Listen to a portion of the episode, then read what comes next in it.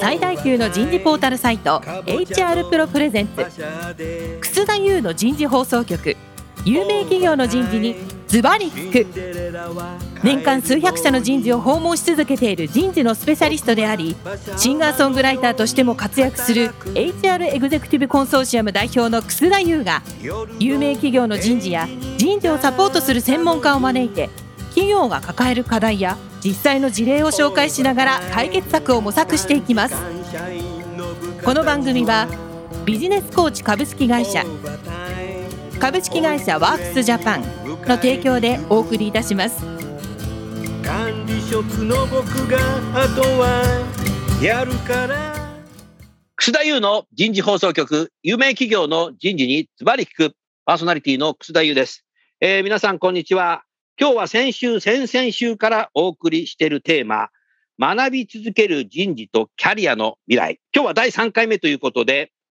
HR テクノロジー時代の人事の学びになります。早速ゲストの方をご紹介いたしましょう。プロフューチャー株式会社代表取締役社長の寺澤康介さんです。寺澤さん、今週もどうぞよろしくお願いいたします。よろしくお願いします。HR テクノロジーはね、去年はコロナで行けなかったけど、2019年、18年は2年連続して、アメリカ合衆国のラスベガスで HR テクノロジーカンファレンスがありましたけど、全部の日にち行ってきましたね。これはね、一言で言うとね、HR テクノロジー担当者だけがね、知ってればいい問題じゃない。人事全員がね、使いこなしていかなくてはならないということで、人事ではもう必須、えーになるんじゃないかなっていうふうに思っているの。それはなぜかっていうとね、世の中に一人一台パソコンが配布される時代、えー世の中にマイクロソフトのエクセルがみんな使わなきゃいけなくなった時代、世の中に E メールっていうのができてきた時代、私は NEC 日本電機社員としていましたけども、たまたま私に白羽の矢が来てですね、ディーラー、販売代理店の人事を集めて、この人たちにメールの使えるようにする、エクセルを使えるようにする、パワーポイントを使えるようにするっていうことをやってくれっていうのが事業部から来て、パソコンを普及するためにはパソコン買うだけじゃダメだと。いうことがあって、私がね、それをね、事務局長として、いつも何でもなんか長がつくんですけど、僕。やってて、講師はそういう事業部の人にやってもらったんですね。まあ、それでね、えーやっててよかったなと思って、もう人事全員メールが使えるようになって、一人だけメール使えるようになっても返事返ってこないよって僕は言って、あの、あの頃ね。面白かったね。実機を使ってやったんだけど、メールが行かない行かないってよく見たらね、アットマークがね、2バイトのアットマーク入れてる人がいてね、あ、これ2バイトはいかないんですよ、みたいなことを寄り添ってね、やった時代がありましたね。はい。だから、HR テクノロジーも同じだと思います。あの、これ、HR テクノロジーのスクールを始める前に先生が、あの、海外にもこう視察に行かれたりで帰ってこられて、いや、海外はすごい進んでるよと。日本企業はなんでこんなに進まないんだろうっていうことを先生とあの話をしてて、してられてて、で、これはやっぱりこう、一部の人がこう、例えば若手が思ってあげても上で跳ね返されちゃうと、これなんだわかんないぞっていうことで跳ね返されちゃうと。どうしてもあの、本当にあの、数年前まで2010、8年ぐらいまでですかね、あの、私たちも HR サミットなどでテクノロジーの内容をやると、2016年、17年ですけど、もう全然人が来なくてですね、テクノロジーアレルギーっていうのは非常にこう、人事の方々が強かったと。で、それがそんな時代があったの？ありました、ありました。もう、あの、テクノロジーとかですね、データ分析とか入った瞬間に全然申し込まれなくなるっていうですね。あのね、はい。欧米と日本の大きな違いはね、まあ、この AI なんかもね、日本は DX なんか5年遅れてるって言われてんだけど、まあ5年ってさ、地球が1800回転ぐらいしてんだけどさ、1800回転も遅れてんだと思う時あるんだけど、やっぱりね、アメリカは1バイト国家なんだよな。日本は2バイト国家だから、ここがまずね、本当に難しいなと思って、じゃあ中国はどうなんだよってなるとちょっとめんどくさいんで、この話は今日しませんけど、それからやっぱりね、文系の人事が多いのと、法学部出身の人事が多いのと、やっぱり数字より法律重視から人事始めてる人が多いので、ちょっとやっぱそういうテクノロジーアネルギーの人もいますよね。だいぶそうじゃなくなってきてますけども。そうですね。本当ここ数年で変わってきた感じはしますね。うん。だから、あの、そのきっかけ、変化のきっかけの一つとしてあるのかなと思うのは、まあ、政府が働き方改革やその生産性の向上や、そういうことを言って、その、まあ、ある意味そのデータで示すっていうような必要性がこう、増してきたり、まあ、最近だと、やっぱり人的資本開示ですね。こういうその、あの、人事のいろんな取り組みを、人事的な取り組みっていうのを数字で示す必要が出てきて、まあ、それが実は企業価値の向上や未来っていうものに関わってくると、それがこう、人事以外の本当にあの一般のその経営や政府などの話としてどんどん出てくるようになってきて、その必要性がかなり強くなってきて、じゃあ、いかにそのテクノロジーやデータを活用して示していかなきゃいけないのかという、そういうまあ必要性っていうのがこう、出てきて、ここはもう待ったなしになってきたのかなというような感じもしますね。あのーこのスクールを始める前は企業に訪問したときに、人事の中に HR テックの担当者っていうのは作った方がいいよ。専任者はいらないけどっていうのは、役員さんとか人事部長に相当話してきたんですよね。で、テックスクールがこれ始まった時にみんななんか自己紹介するんですけど、あの、自分はあの、HR テクノロジーの推進者になったので参加しましたっていうと、そういうのがない会社が、え、え、えーうちないわ。これ作んないといけないなっていうふうに最近思い始めてるので、スクールの価値ってこういうとこにもあるのかなと思って。で、セミナーって自己紹介しないじゃない。スクールは全員自己紹介しますからね。この俺がね、セミナーとスクールの違いなんじゃないかなと思って。いうのとね。うん。それから私はですね、まず、講師のね、アサインがすごいんですよ。今の HR テックスクールの講師。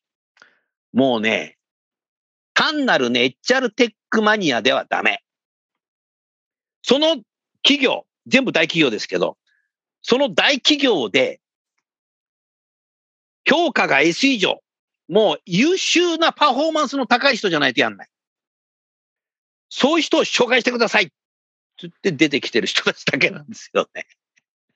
結構ね、この世界ってマニアになっちゃってて、会社から評価されてなくて、こっそりやっていて、なんか外でセミナーの講師やったりししがちなので、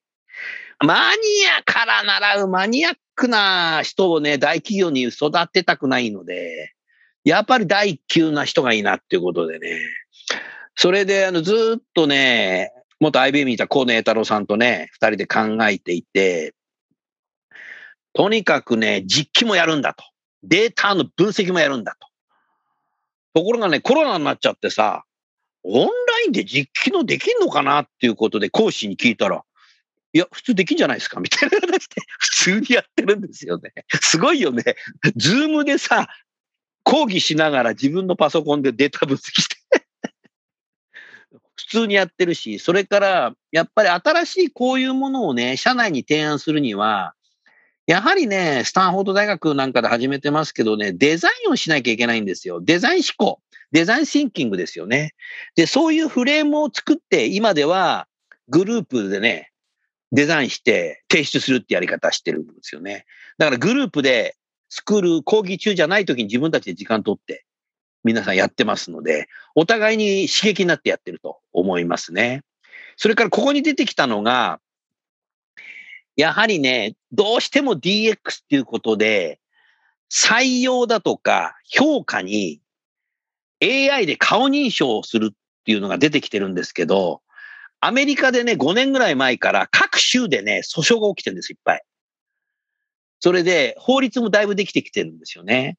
で、経済産業省さんにお話ししたら意外とその情報はなかったので、私たちがこの4期からね、講師に入れてる方が、それについて日本で一番のプロフェッショナルなので、経済産業省の中でね、法務担当もいるので、勉強会やったらすごくて俺のメールが来ちゃって、評判高かったんですよね。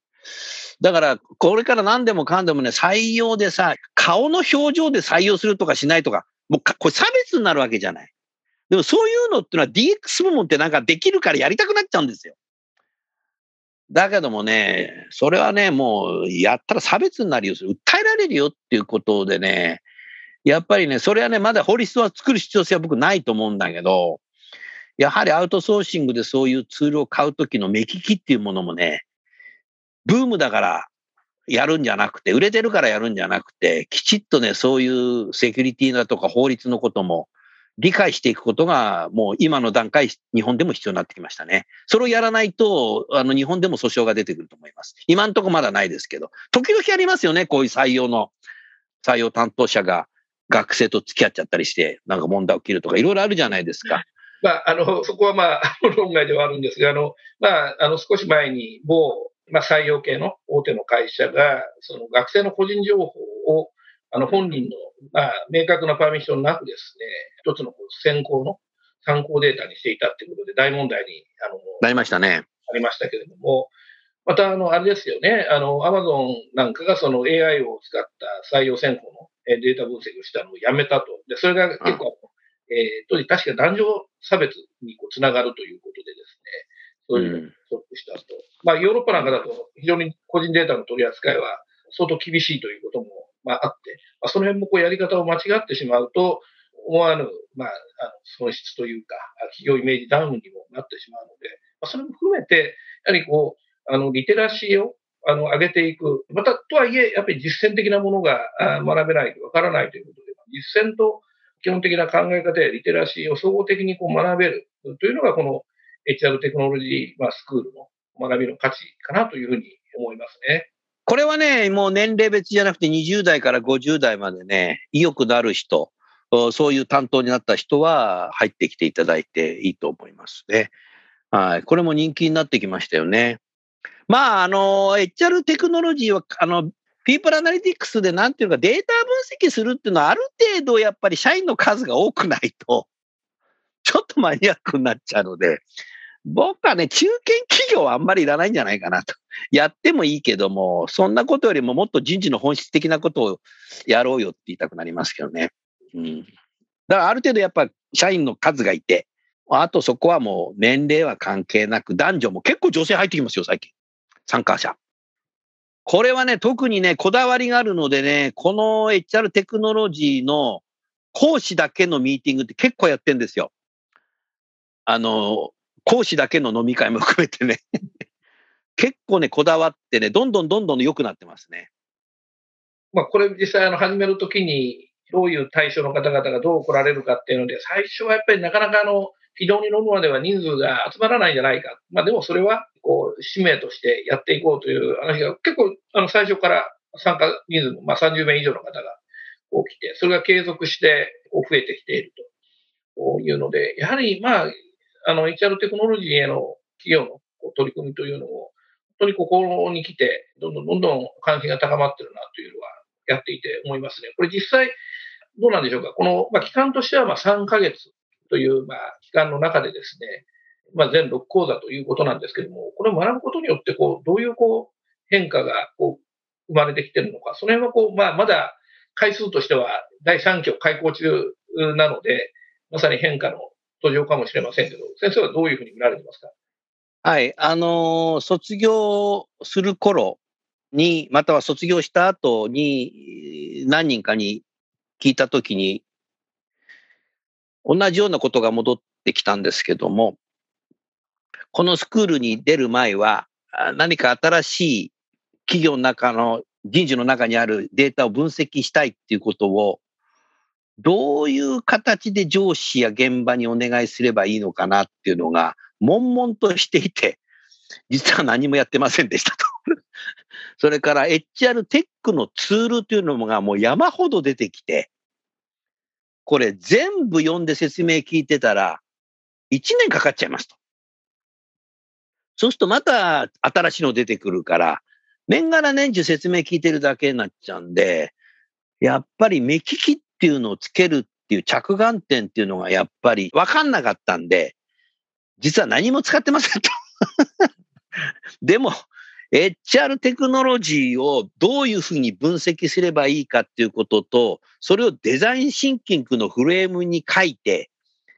上司だとか現場に持っていけば、納得するんだっていうプロセスを学んだんで、自信がついたんで、ある方は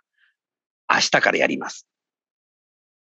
実践に結びつく、もう本当学びなんですね。行動変容まで行くうん。人を増やし始めてると思うんですよね。あのーこれ PWC さんとですね、合同で私たち、あの、毎年調査している、その、まあ、ピープルアナリティクス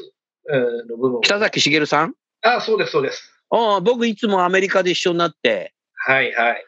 あ北崎さん、あの、アメリカで僕の部屋に来て、いつも情報交換してたよ。はい。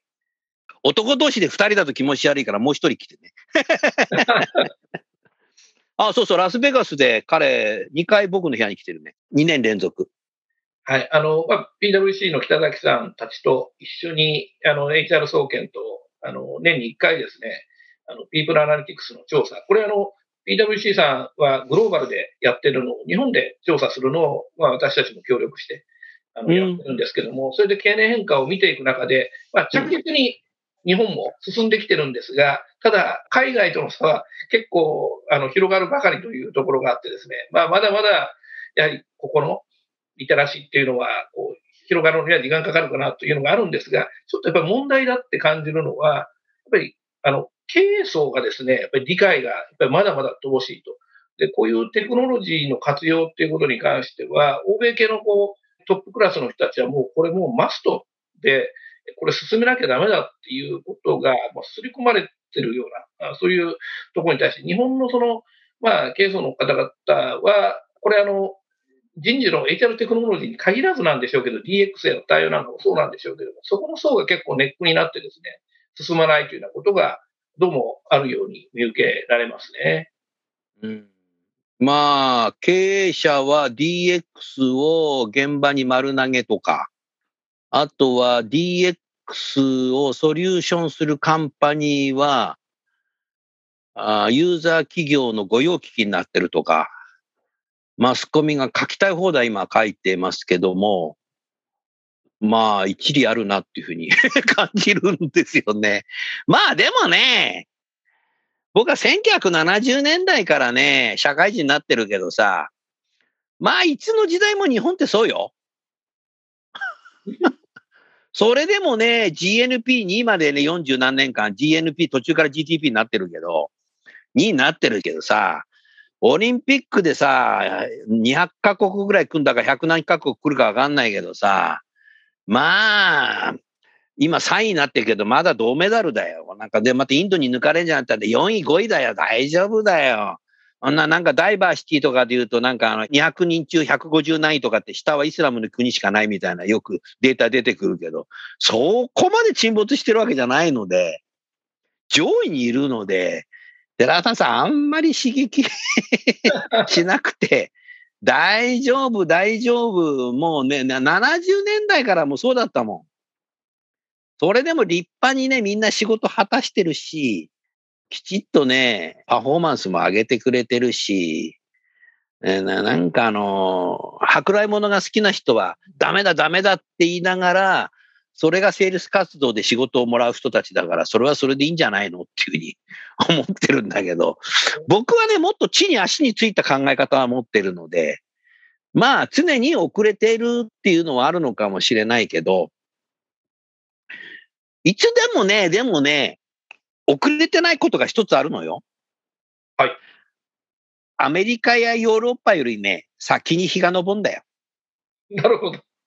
これはね、逆回転しなきゃ時点がね、常に日本がトップなんだよ。でしょ？日付変更線を変えない限り。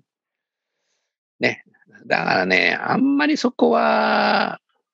そうですね。あの、別に変な煽りを入れてるわけじゃないんですが、ただまあ、あの、HR テクノロジーのスクールを始めた動機も、やはりそこに対して、やっぱりこう、うん、遅れちゃいかんということでですね、始めたわけですし、うん、その、あそこに対して、しっかりこう、進めていくために、まあ、このスクールの位置づけ、これは HR テクノロジーのスクールに関しては、あの、世代別にせず、どの年代でも入れるよっていうふうにしたっていうのは、その辺の、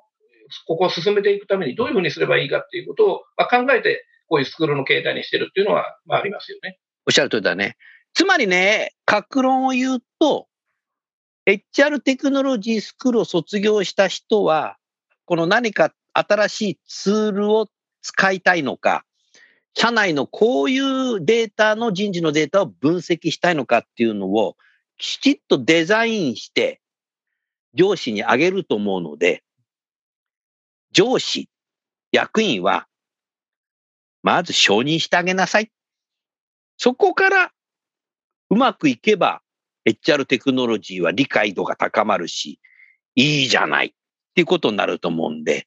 上の方に理解してもらいましょうっていうのは、卒業生の役割だと思いますね。なるほど。だから、ぜひ、リスナーの人事担当役員や人事部長の方は、この HR テクノロジーに選抜して、派遣の方をどうぞよろしくお願い申し上げます。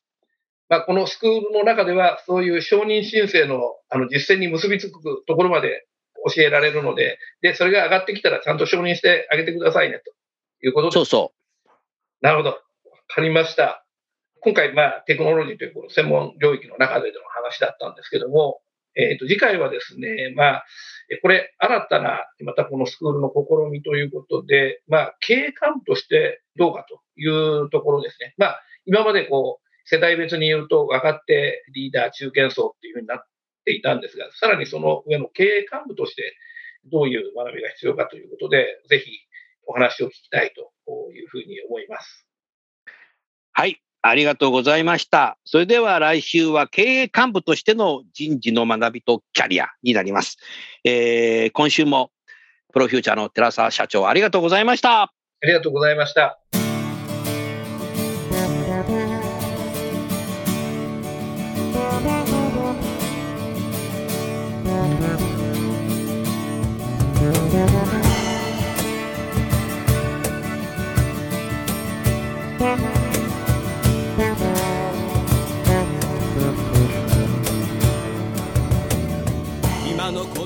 話はいかがでしたか？楠田祐の The Times Will Change 時代は変えられるとともにエンディングといたします。この番組は日本最大級の人事ポータルサイト HR プロのウェブサイトからもお聞きいただくことができます。HR プロでは人事領域で役立つさまざまな情報を提供しています。ご興味がある方はぜひウェブサイトをご覧ください。この番組は人と組織の生産性を高めるビジネスコーチ株式会社。企業の人材採用支援キャリア支援を通じて人と企業の持続的な成長と価値創造に貢献する株式会社ワークスジャパンの提供でお送りいたしました。それでは来週もお楽しみに。